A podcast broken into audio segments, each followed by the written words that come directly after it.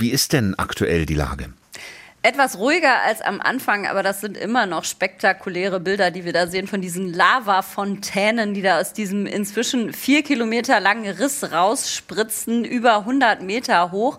Und dieser Lavafluss, der da rauskommt, bedeckt inzwischen eine Fläche von drei bis vier Quadratkilometern. Das ist eine sehr, sehr kraftvolle Eruption im Vergleich zu denen in den letzten Jahren.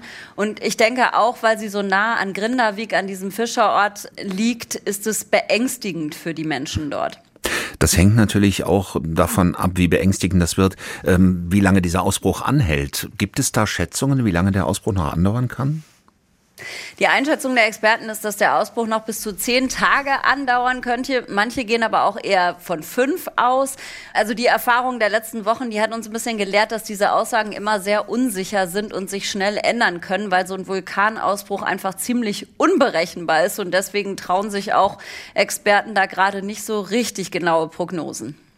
Grindavik, dieser Fischerort, den Sie gerade erwähnt haben, liegt auf der Reykjanes-Halbinsel, rund 40 Kilometer etwa südwestlich von Reykjavik. Wie gefährlich ist denn dieser Ausbruch für die Hauptstadt tatsächlich?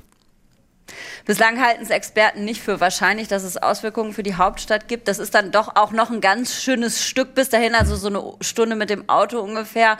Also Aktuell ist nicht wahrscheinlich, dass es eine große Gefahr für Reykjanes gibt. Und für Grindavik, dieser Fischerort, der ja schon vor einigen Wochen evakuiert worden ist aus Sicherheitsgründen, ich meine, haben die Menschen überhaupt Hoffnung, jemals in ihre Häuser wieder zurückkehren zu können?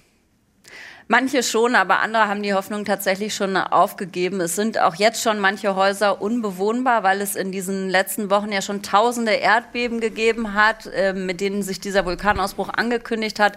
Und das ist wirklich ziemlich tragisch, dass da Menschen ihr Zuhause verloren haben und es jetzt schon klar ist, dass dieser Ort nie wieder derselbe sein wird, auch wenn der Lavafluss ihn vielleicht nicht erreicht.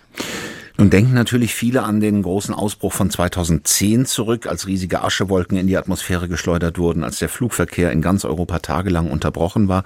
Welche Auswirkungen hat der jetzige Ausbruch denn auf die Luftfahrt?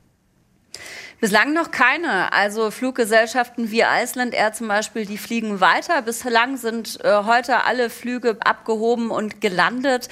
Man rechnet aktuell nicht damit, dass es Auswirkungen geben wird, aber auch das kann man natürlich nie wissen. Und Iceland Air hat auch gesagt, sie beobachten die Situation ganz genau und werden dann natürlich reagieren, äh, sobald es sich ändert.